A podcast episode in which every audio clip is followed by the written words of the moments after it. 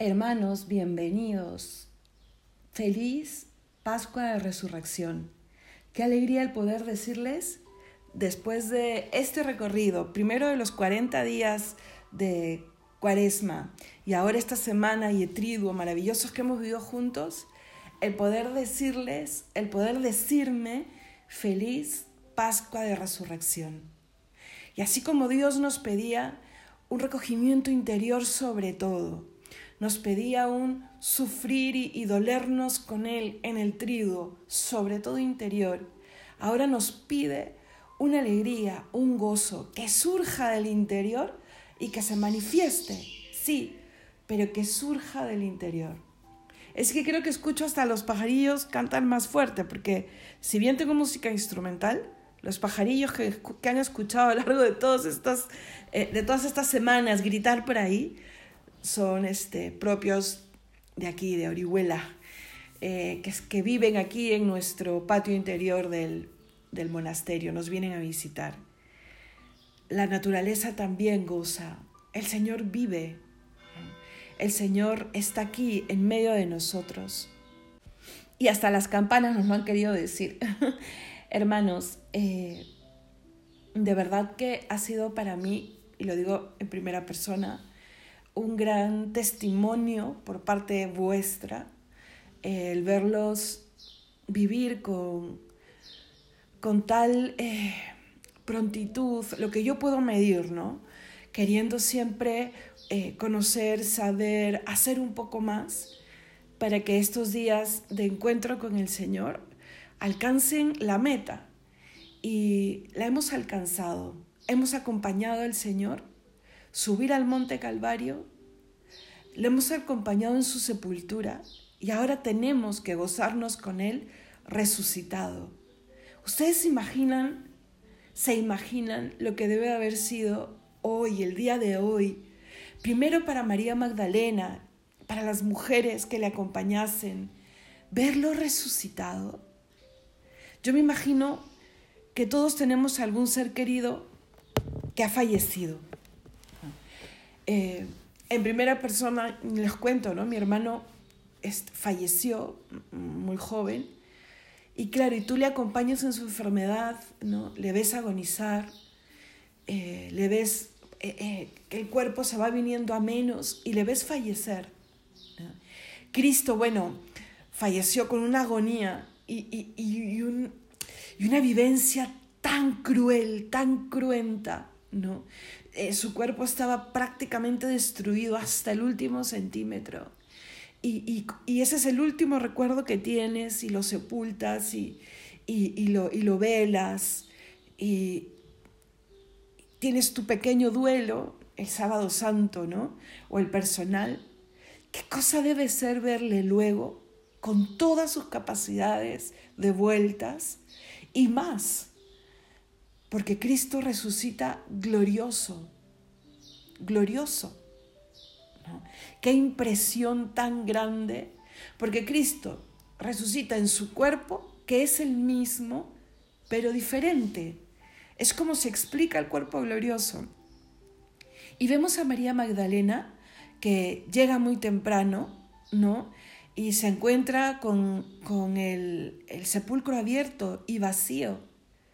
Y luego confunde a Jesús con uno de los hortelanos, uno de los jardineros que está por ahí, y le pregunta, ¿tú sabes a dónde se han llevado a mi Señor? Me encanta lo que dice después, tú dime dónde está y yo voy por él. María Magdalena no podría, eh, eh, ni, con la roca, ¿no? ni con la piedra que cubría el, el, el sepulcro, pero ella iba deseosa al encuentro y luego dice que va a ir deseosa a por él, si es que eh, han llevado el, cuerpo a algún lugar, ¿no? ¿Dónde han puesto al Señor? Que yo voy por él, ¿no? Y él le dice, porque era Jesús, ¿no? Ella no le reconoce de, de buenas a primeras, ¿no? Estaría turbada por el dolor, por la impresión de no verle, hasta que Jesús le dice María, la llama por su nombre, y le reconoce, le ve totalmente él, ¿no? totalmente sano em, y glorioso, ¿no? No ha subido al Padre todavía, porque se lo dice, ¿no? Acaba de, de, resucitar, de ascender del, del Sheol, del lugar de la muerte, y le dice, no me toques todavía, porque no he subido al Padre. Pero luego le tocarán, porque ¿te acuerdas cuando se encuentra con Tomás? ¿No? Le dice, este, toca mis manos, toca mi costado, o sea, no es que no tiene materia, ¿no? El Señor vive, el Señor ha vencido a la muerte, el Señor sepultó nuestros pecados, pero qué vana sería nuestra fe si hubiese acabado todo ahí. El Señor venció a la muerte, muriendo venció a la muerte, como dice la Sagrada Escritura, y resucitando nos abrió las puertas del paraíso. El cántico del oficio del sábado santo, lo conversábamos el día de ayer, ¿no? Es particularmente hermoso, ¿no? Y, y como les dije ayer también, vuelvan siempre a Él cuando quieran comprender un poco más lo que será el encuentro con el Señor, ¿no? Hay momentos en que tenemos incluso miedo a la muerte, pues volvamos a Él. Y escuchemos cómo el Señor nos dice a nosotros también, levántate, vámonos de aquí. ¿no? Eh, el pecado te hizo perder el paraíso y yo te coloco ya no en el paraíso, sino en el trono del cielo es que qué, frase más no solamente esperanzadora, no es una esperanza que uno se inventa no para, para sobrellevar los momentos malos, es real. Dejemos que el Señor haga su obra en nuestro corazón. Nos santifique porque nos ha hecho posible la santidad. Ahora sí, ahora sí está abierto el camino a la santidad. Ahora sí está puesta la alfombra roja para dirigirnos hacia allá seguros por el camino que es Cristo. Soñemos, a mí me pasa, ¿no?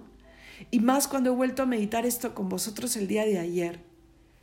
Eh, lo he tenido en mi corazón ahí dando vueltas y dando vueltas. Y bueno, en el Zoom que tuvimos, les dije que, que o sea, en la línea de valorando la, la, la misa, lo que es la misa, que, vayan todos los días si pueden, que no, no, no se sabe lo que se tiene hasta que no se pierde. Y, les contaba que por mi limitación física yo ya no puedo ir a misa todos los días, o sea, no puedo ir a misa, me dan la comunión sí, pero aquí en casa no tenemos misa diaria. Ayer, eh, por gracia de Dios, por, por fuerza de Dios, eh, pudimos ir todas, ¿no? pude ir yo con las hermanas a misa. Y, no me gusta a mí, no me gusta mucho hablar en primera persona, pero pienso que, que el testimonio es, es también importante unos y otros. Y ahora he recibido tantos testimonios de vosotros que, que me han animado, tantas historias bonitas de lo que ha sido la Semana Santa, que en la misa solamente le decía al Señor, levántate tú de entre los muertos y quiero escuchar yo ese, levántate, vayámonos de aquí, ¿no? Vayámonos de la zona de la muerte, de la zona de, de, la tristeza, de, de, de la soledad, mm, de, nos lo dice a cada uno, de la increencia. Y así nos lo dirá al final de nuestra vida. El encuentro eterno, el encuentro eh, final, que al final, que, que es además el principio, ¿no? Eh, que la esperanza nos tenga alegres, hermanos. Y, y nos preguntamos, ¿y ahora qué sigue? ¿No? Ah, perdón, ¿y ahora qué sigue? Mm, aspirad a los bienes de arriba, eso sigue. Aspiremos a los bienes de arriba, ¿no? Eh, nos lo dice el Señor en la liturgia del día de hoy. Como les dije hace un rato, se nos ha abierto la puerta al cielo. Y ahora te toca a ti caminar con las fuerzas que Cristo nos da, con la compañía de Cristo, con Cristo que se nos da de alimento, de, se nos pone de camino. Es que Él ya lo ha dicho todo, me dejó entender. no tengamos miedo. ¿Cuántas veces ha repetido Él, no tengas miedo, confía en mí, ánimo? Está tan presente en el Nuevo Testamento. Recuerda lo que hemos visto.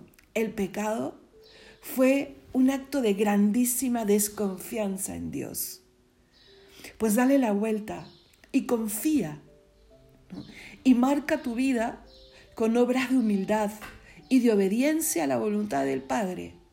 Y así vas a ir sacudiéndote el pecado que nos hunde. Ejercítate en las buenas obras, en la virtud. ¿Qué sucedió en, en esta Semana Santa, en la pasión y muerte del Señor y ahora en su, en su resurrección? Se lee eh, en la misa de hoy, ¿no? Antes del Evangelio, una especie de poema que se llama Secuencia, que es hermoso, ¿no? Dice cosas maravillosas y en un momento dice, lucharon vida y muerte en singular batalla. Esa también, esa batalla también se da en nuestro corazón, día a día. Lucha la luz contra las tinieblas, opta por la luz, como en el examen de conciencia, ¿no? Opta por Cristo, elíjale a Él, pero sabiendo que tienes la batalla ganada. Tienes dos puertas siempre delante de ti y, están abiertas y sabes qué hay detrás de cada puerta. Detrás de una habrá tinieblas. Puede presentarse aparentemente, eh, em, no sé, agradable, eh, eh, tentadora, ¿no? Como, como le pasó a Adán y a Eva. Pero sabes qué hay detrás porque sabemos ya cómo puede ser nuestra vida sin Dios. Y está la otra puerta, angosta, así, estrecha, a veces cuesta arriba, porque es que no pueden entrar de cualquier manera. Es para todos, pero no de cualquier manera. ¿Te acuerdas la parábola en la que Cristo invita a, a, a todas, las, a todas las personas, incluso a los enfermos, a los que están en la calle, a los, a los mendigos, a los pobres, al banquete del rey. Los invita a todos. Pero luego regaña a los que no, no están vestidos como deben, porque la pobreza, nuestra miseria, nuestra tendencia al pecado no es justificación para no crecer en gracia y prepararnos el Señor nos ha dado el pozo de agua viva. El Señor nos ha dado las vestiduras con las que debemos revestirnos para entrar a ese banquete. No podemos ir de cualquier manera. Esa es la parte que nos toca. Esa. En la última cena, cuando Jesús se dirige al Padre y se dirige a sus apóstoles en, esta, en este testamento espiritual, Después del lavatorio de pies, después de instituir la Eucaristía, hay un momento en donde les dice, ¿no? Santificados en la verdad. Nos llama a la santidad nuevamente, ¿no? Y, y le dice al Padre luego, por ellos me consagro. Él se consagra por nosotros, o sea, se entrega a lo sagrado y nos consagra a nosotros también consagro, con lo sagrado. Ya depende de ti elegirle. Lee esa partecita, está en Juan 17, 17, mira, para que no te olvides, Juan 17, 17 y, y siguientes, ¿no? O sea, el Señor quiere que recorramos el camino con nosotros, porque quiere que esa meta también sea nuestra. Y esa es parte de su gran generosidad, ¿sabes? Porque si no el cielo sería solo invitación. ¿Me sigues? Y no, no, no, no, terminaría siendo nuestra casa. Porque cuando te invitan a algún gran club, algún gran hotel o te vas de vacaciones al lugar más paradisíaco, disfrutas, estás ahí, te sorprendes, gozas, pero siempre quieres volver a casa. Así sea pequeñita, así sea incómoda, quieres volver al hogar, a tu casa, porque es tuya. ¿no? Entonces por eso el Señor ha dicho, completa en tu carne lo que falta a la pasión de Cristo. No es que falte algo en concreto para reconciliarnos con Él. No, lo que falta es lo que me tocaría poner a mí, que es lo que viene de mi libertad. Porque al reconciliarnos, el Señor no nos ha quitado libertad, al contrario, nos da la posibilidad, con su cuerpo, con su cercanía, de que la libertad se perfeccione, primero se purifique y se santifica en la verdad. ¿no? La libertad está vinculada a la verdad, si no, no es verdadera libertad. ¿Vale? Entonces nos la purifica, nos la engrandece y luego con esa libertad te pones en pie. Te preparas para entrar por esa puerta que te digo. Te revistes del traje eh, eh, eh, de victoria, lo que es el Apocalipsis. ¿Quiénes son estos? ¿De dónde vienen? ¿No? ¿Y qué, y qué responden? ¿no? Estos son los que blanquearon sus vestiduras con la sangre del cordero. ¿Cómo puedes blanquear con sangre? Si tú le echas sangre a tus vestiduras se mancha, ¿sí o no? Pero es la única sangre que limpia, que restituye, que purifica, la de Cristo. Y creo que hemos podido comprender un poco más cómo esta sangre nos purifica, nos limpia, nos engrandece. Cristo no solo derramó su sangre al morir, nos bañó con ella al abrir su corazón. Entonces, dejémonos purificar. Pero eres tú el que tienes que acercarte a ese baño de luz. Está ahí, no está escondido, el Señor no se hace el encontradizo.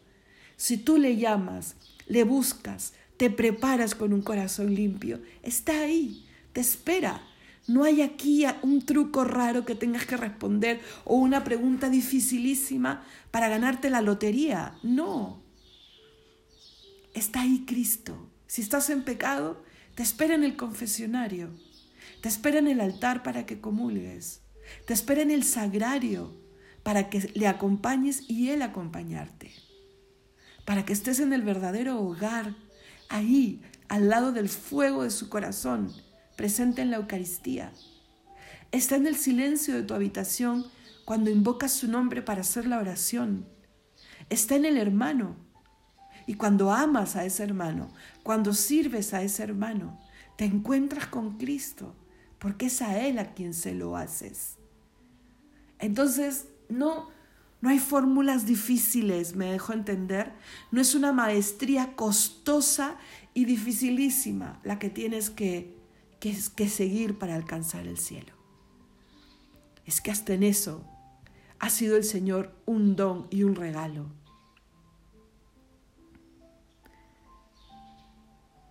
Da a tus fieles parte en tu victoria santa, dice también la secuencia. Y eso ha hecho.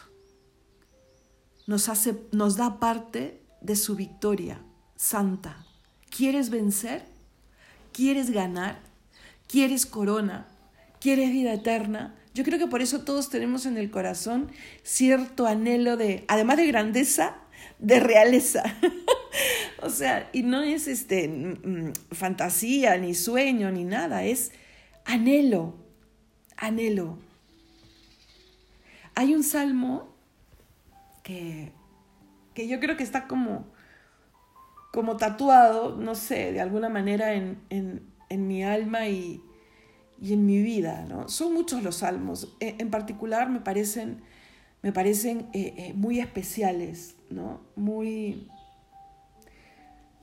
Sí, yo creo que David conoció tan de cerca al Señor, tan de cerca también la caída, el pecado, tan de cerca al hombre, al ser humano, porque conoció su naturaleza, que pudo expresar de manera tan, tan privilegiada eh, la relación con Dios, lo que es Dios, las bendiciones de Dios, etc. ¿no?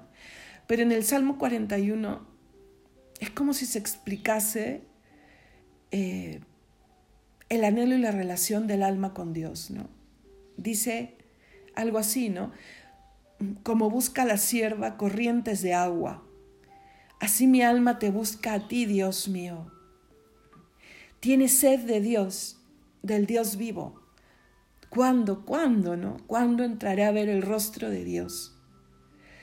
Y así empieza la historia del hombre con Dios, porque le hace a su imagen y semejanza. Así es, así es desde el principio. Así es hoy. Tenemos sed de Dios. Así empieza el catecismo, cuando nos dice que estamos hechos para Dios. ¿No? Por ahí debe empezar nuestro acercarnos a Dios. ¿Quién soy? ¿Por qué soy? ¿Por qué me has hecho así, Señor? Los pajarillos son una maravilla, mira cómo siguen cantando. Pero nosotros somos muy distintos a los pajarillos. Y nos damos cuenta de ello. ¿Y por qué, Señor? Recuerdo cómo marchaba a la casa de Dios, entre cantos de júbilo y alabanza, en el bullicio de la fiesta. Envía tu luz y tu verdad, que ellas me guíen y me conduzcan hasta tu monte santo, hasta tu morada. Su luz nos guía, nos lleva, nos da la fuerza para guiar a otros, para orientar a otros, pero por sobre todo, para guiarnos. Me conducen hasta tu monte santo. Es el Señor el que sigue poniéndose a la cabeza, hermanos, como el domingo de Ramos, justamente hace una semana. Que yo me acerque al altar de Dios. Ahí está el secreto, ¿vale? Acércate al altar de Dios todos los días si puedes, ¿no? Él es el Dios de tu alegría. Dale gracias. Al son de la cítara, dice David, ¿no? Dale gracias con un corazón lleno de alegría, pero de verdadero gozo, porque Él es nuestro Dios, nuestro Señor, Señor mío y Dios mío.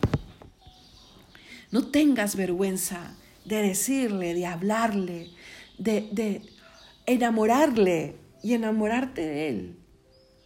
Con un beso entregaron al Señor, pues tú llénale de otros, diciéndole, aquí estoy. No estás solo.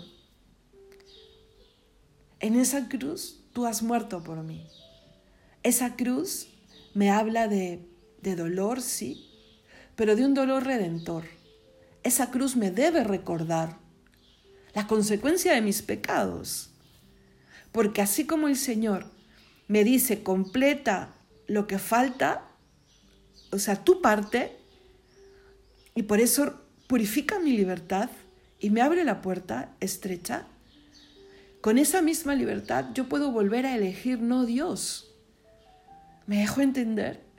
Esa cruz es victoria, porque sé que vino después de esa cruz, pero también es alerta, Ojo, no traspases el corazón de Dios con pecado, nuevamente, no. Vive en Él, mora en Él, consuela ese corazón, ámale tú, repara ese corazón, ¿vale? Entonces, ¿qué sigue? En concreto, en concreto, primero, no te olvides jamás que llegó la luz, llegó la meta, está bien puesto el faro y cuando dudes, cuando tengas miedo, cuando no veas claro, ya sabes. Mira, vuelve a la Sagrada Escritura siempre, todos los días. Y la luz llegará, hermanos. Puede ser que a veces el Señor incluso nos permita una oscuridad que yo puedo llamar pedagógica, ¿vale? Que no llega a ser oscuridad total. Es más, es prueba que viene de Dios. Hay otra oscuridad que, de la que yo soy culpable, que está muy, muy mezclada con la tibieza, ¿no? con el llevar una vida mediocre o, o con doblez. Es que eso no, no puede ir con Dios, no puede. Él mismo ha dicho, no puede servir a dos señores. Entonces, primero eso, llegó la luz, venció, y eso te va a dar certeza y te va a ayudar con los temores. Segundo, siempre camina, siempre en camino. Fue nuestra primera lección, ¿sí o no? Ponte en camino, a seguirle. Lo vimos domingo y lunes, a seguirle, porque Él está ahí. ¿No? Ya sabemos dónde buscarle, maestro, dónde vives. También lo vimos en la Semana Santa. Entonces, camina y camina con Jesús. A mí me gustó escuchar al obispo aquí eh, que dijo algo así como, cuando tú te haces discípulo de Cristo, tienes claro a dónde vas, por dónde vas y con quién vas. Eso que se te grabe en el corazón. ¿A dónde vas? Al encuentro con Cristo. Siempre estoy caminando hacia un encuentro más profundo. ¿Por dónde vas? También por Cristo que es camino. ¿no? Y, y en concreto, Cristo nos ha dejado banderitas en el Evangelio. ¿Vale? Ahí. ¿Y con quién vas? Con el Espíritu Santo que Él nos ha prometido que Él ha vuelto como a insuflar en nosotros al, al resucitar. Él es el santificador. Cuando nos dice santificados en la verdad, es porque sabe que tenemos al Espíritu Santo. Entonces, ¿a dónde, por dónde y con quién? Siempre la respuesta será Dios, uno y trino, que nos muestra su cara en el rostro del Hijo del verbo, ¿vale? Entonces, teniendo yo esa certeza, una certeza mayor todavía que camino con Jesús, vamos un poco en cosas más concretas, ya lo hemos ensayado. Tu oración todos los días. Y mira, y si puedes seguir perseverando en hacer las laudes o las vísperas, ¿no? Cómprate la liturgia de las horas. Es que hasta en los lugares de segunda mano las venden más baratas. Cómpratelas y ahí vas a poder seguirlas. A veces cuando, creo que yo te lo dije, ¿no? Eh, cuando no puedo rezarla con las hermanas, hay, hay canales en YouTube hay, que, que, todos los días suben la liturgia de las horas y la puedes hacer acompañado, ¿no? Pero es una manera magnífica de saber qué decirle a Dios. Con los salmos, salmos elegidos e inspirados, con, con la palabra de Dios revelada, en fin, y con el poder, como hemos dicho varias veces, de que nos estamos uniendo a un gran ejército que está rezando lo mismo. Para mí es la mejor manera de entrar en, presencia de Dios. Aquieta mi alma, me mete en el lenguaje de Dios, ¿no? Eh, y generalmente, mira, casi todos los días, alguna frase que acabo de rezar me habla de manera más particular. Por eso siempre es bueno ir despacio si estás rezando solo. Y al final, hacer un silencio.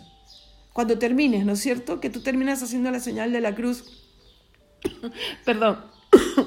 Em, de ahí, guardar silencio un ratito. O volver a pasar tus ojos rápidamente sobre lo que acabas de leer y vas a ver que alguna frase resalta. En esa, paras un ratito y reflexionas, ¿no? Y luego la meditación diaria, que puede ser seguida a las laudes o a las vísperas, puede ser en otro momento, bueno, como, como tú lo ordenes mejor, anda, anda ensayo-error, ¿no? Porque siempre, siempre cuidando esto, porque es tu prioridad. Si esto deja de ser tu prioridad, uy, ¿no? Te alejas de esa puerta, ¿no? Entonces, eh, meditar. ¿Cómo, hermana? Empieza con el Evangelio.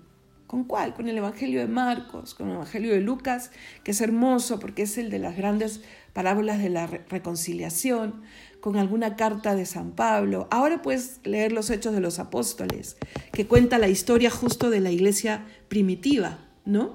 Es lo que se está leyendo, se va a leer ahora en las misas. También, ¿no? Las cartas. Ya acaba nuestro programa Kerigma, ¿no? Hoy día pero retomamos el, el Cadima, que es el programa de, que ya está en la segunda temporada, donde estamos reflexionando en la primera carta de San Juan. ¿no? Si quieres, únete o, o tú mismo reflexiona en la primera carta de San Juan, que es súper sencilla y nos dice cómo caminar en la luz como hijos de Dios. Concretamente nos dice uno, dos, tres, así, ¿no? Vive el mandamiento del amor, rompe con el pecado, cuídate del mundo, o sea, la Sagrada Escritura es clara, clarísima, sobre todo el Nuevo Testamento. Entonces, oración, meditación, también te puede recomendar a alguien un buen libro de oración, ¿no? No dejes el examen de conciencia. Hoy día vamos a volver a hacerlo en la noche, ¿vale? Eh, pero no dejes de hacerlo tú. Cuando estés un poco perdido, vuelve a poner uno de estos audios, ¿no? O pídele a alguien mucho más sabio que yo, que los hay muchos, que te, que te enseñe a hacer examen de conciencia, que te dé algún escrito, no sé, ¿no? Eh, por supuesto el rosario. Y mira, ya, ya, ya ahora nos hemos dado cuenta que tenemos, que podemos sacar tiempo, ¿sí o no? Mire, sumamos, vamos a sumar, ¿vale? 20 minutos de las, no, ni siquiera, eran 15, 15 minutos de las laudes porque es un poco más largo, ¿ya?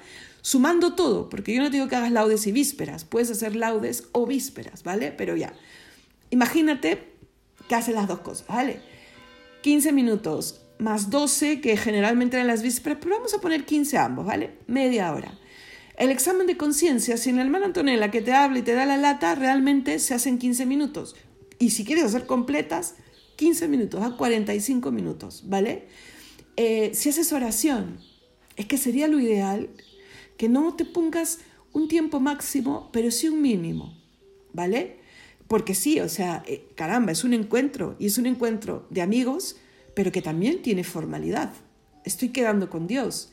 Entonces, mira, vamos 45 minutos. Imagínate que tú te pones para empezar 15 minutos diarios de oración. Ahí van 60 minutos. El rosario son 20. 80 minutos.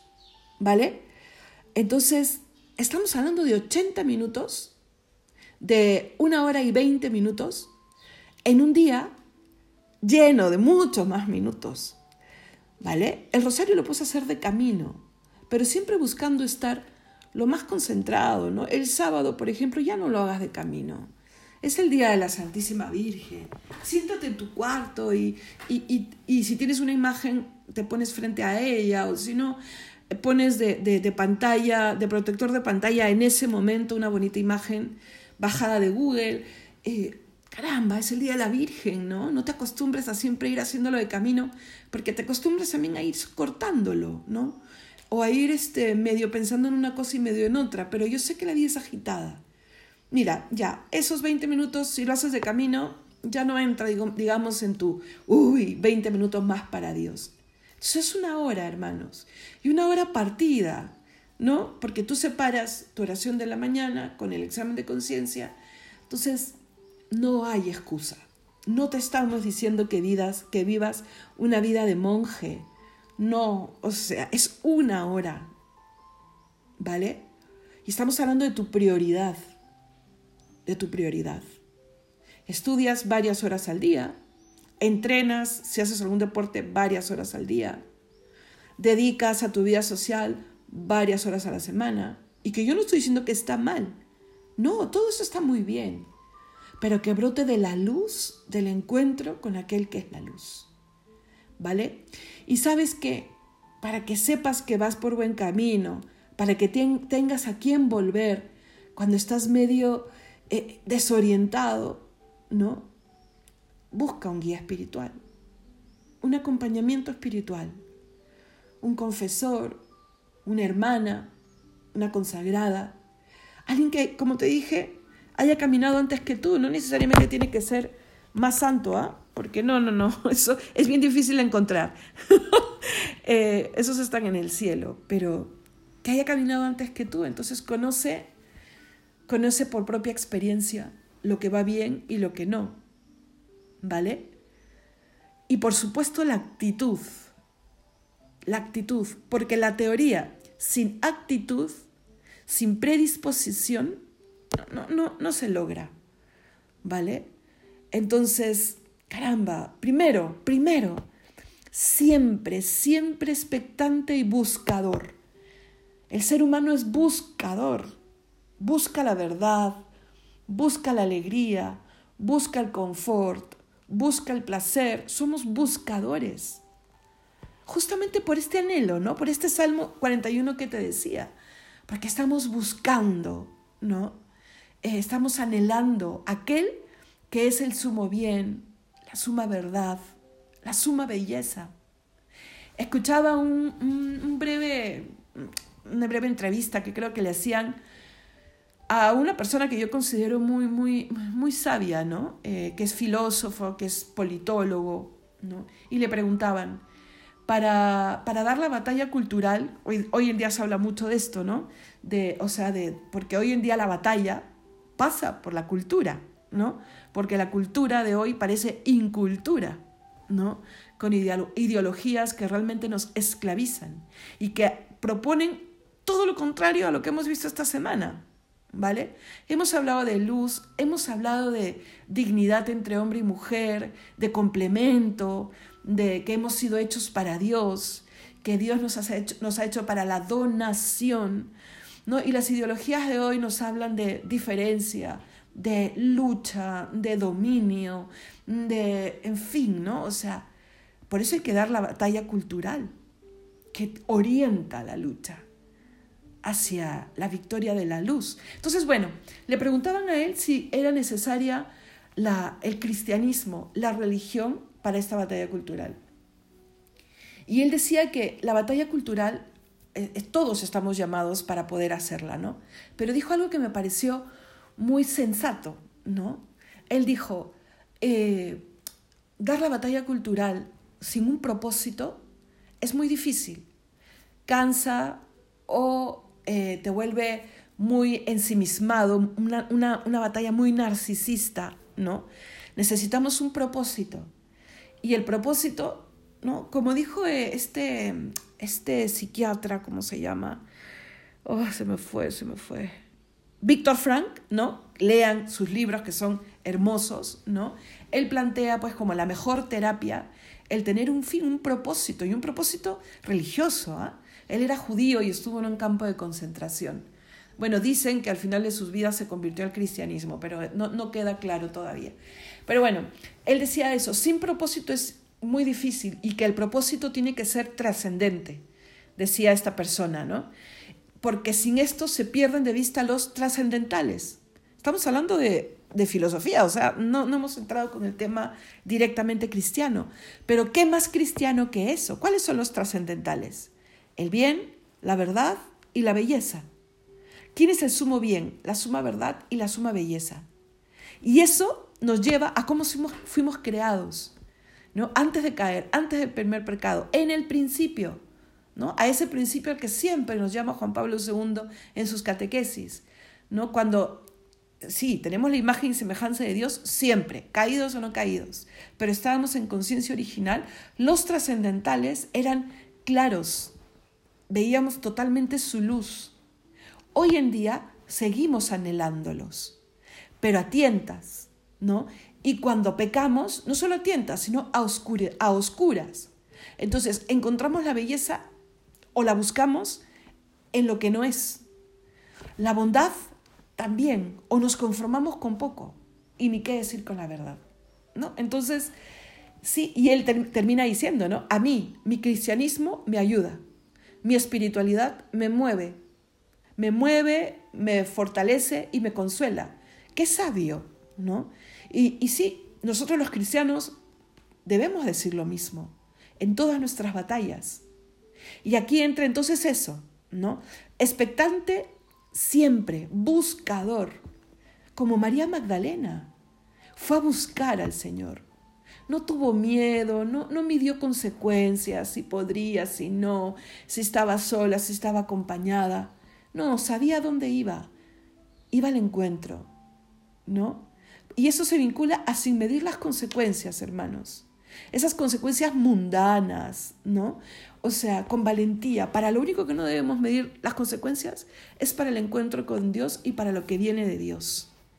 No me vengas con esas prudencias mundanas que sea la virtud de la prudencia, que es hermana gemela prácticamente de la valentía. ¿No? ¿Y cómo logro yo equilibrar eso? Es que por eso hay que formarse. Y de la mano de Cristo se puede y se entiende. ¿Vale? Entonces, expectante siempre. ¿A qué me refiero con expectante? Como buscando, sabiendo que voy a encontrar. ¿No? Segundo, con valentía, con valentía para buscar y con valentía para predicar y con verdadera alegría, hermanos. Que sea la característica del cristiano junto con el amor. Él ha dicho, ¿no? Que los reconozcan por vuestro amor, de unos con otros. Y mire, uno de los frutos del amor es la alegría. Es la alegría. Somos libres, hermanos. Podemos estar pasándola mal físicamente, uy, este, sentimentalmente podemos estar experimentando un fracaso. Em, he ido reconociendo mi, mi, ser y me doy cuenta que todavía hay muchos defectos o muchas heridas. Pues miremosle, ¿no? Miremosle y pongámonos de pie. Anhelemos el verdadero amor y se irá curando las heridas de los amores que han pasado y que no están, ¿no? Miremos su corazón y desde ahí trabajemos por la verdadera virtud, porque nosotros podamos pensar, sentir, elegir, actuar como nos motiva ese corazón. Empecemos por las dos cosas fundamentales ¿ah? que él dijo de su corazón, manso y humilde. Entonces, busca, busca, no dejes de buscar.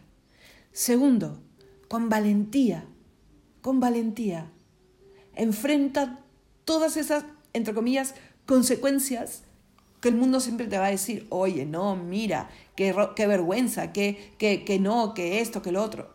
Con valentía. El Señor ha dicho, te quiero desde la cruz, desnudo y crucificado. Tú también díselo. Con valentía. Y tercero, con gozo. Con ese gozo que es estado del alma, ¿vale? Y que es compatible con la pérdida, con... Sí, porque es del alma habla de dentro hacia afuera e informa lo que está afuera. Va transformando el dolor, eh, en fin, ¿no? ¿Vale? Que Dios los bendiga abundantemente. Dije que cuando, cuando les he escrito a los que están directamente eh, recibiendo por, por mi teléfono eh, el material, que iba a ser corto, ¿ah? ¿qué tal? Pero sí, estoy muy, muy contenta por todo lo que estamos viviendo, ¿no? Por la Pascua, por la resurrección, por, por el fruto que Dios siempre deja, ¿no? Nunca te defrauda, jamás, jamás. Y también por vosotros. Es que los veo detrás del micrófono. Estoy loca un poquito, bueno, pero ayer me encontraba con, con algunos, eh, como pude ir a la misa, como les digo, y entre ellos con, con, con alguien al que le tengo mucho cariño, ¿no? Un jovenzuelo por ahí. Y, y de verdad tú no se da cuenta que camina en comunidad, ¿no? Que la iglesia eh, tiene límites que van más allá de los que uno puede reconocer y que hay esperanza. Y esa esperanza nos tiene que hacer más luchadores. Si detrás de cada uno de vosotros surge una iniciativa apostólica, una. Imagínense cuántas, hermanos, cuántas. Este retiro de Semana Santa ha tenido como tres o cuatro, por llamarles de alguna manera, brazos a través de los cuales ha llegado el material, ¿no? Y siempre a, partir de una invitación, ¿no? Nada, nada, o sea, hemos querido que el material llegue a gente que lo ha deseado, no que eso que te llegue material al teléfono o al mail y, este, y te agobie, ¿no? No, o sea, la fe, la fe tiene que llegar en un corazón abierto, en fin.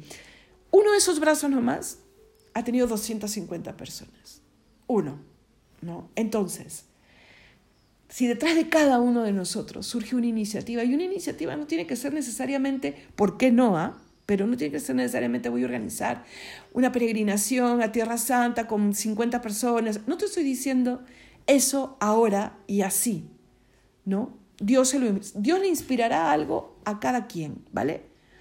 Pero la iniciativa primero de que tú sigas perseverando y que tú le muestres el fruto de tu fe a tu compañero de carpeta en la universidad, ¿no? Y, y con y sin, y sin vergüenza, ¿no? Oye, mira, ahorita tengo que salir pronto porque en mi horario dice que tengo que ir a, hacer mi oración en la capilla de la universidad. Ya vuelvo. No seas un marciano, ¿no? Sé lo que Cristo hace de la gente, personas libres, personas enteras, personas valientes, inteligentes, hermosas, ¿no? O sea, y que esa hermosura la transmiten, o sea, externamente, con su alegría, sobre todo. Imagínate, imagínate un acto de caridad para con alguien que brote de cada uno de nosotros cada día. Se hace una cadena, una cadena. Así creció la fe. Y así como esta iniciativa, hay miles, ¿no? Miles en el mundo. Por eso la luz de Cristo brilla en medio de tanta oscuridad. Pero hace falta, por supuesto, de más. Que no nos gane el mal, que no nos gane, no, no seamos ciegos. El mal da una batalla durísima, durísima hoy en día. No es solo ir contra corriente, ¿no? sino que la corriente se hace cada vez más feroz. Pero no estamos solos. Y a mayor batalla, mayor armados tenemos que estar, con las armas de la luz. ¿Ok? Que Dios te bendiga. Estoy aquí para vosotros cuando lo necesitéis, hablando como hablen aquí. Y mientras que pueda y, mi salud lo permita, ya saben, ¿no? Les dejo mi correo, bueno, tienen los que reciben directamente tienen el móvil y dejo el correo en la descripción del, del, de este podcast. Que Dios los bendiga nuevamente y me encomiendo a vuestra oración. ¿Vale? En la mía ya saben que está.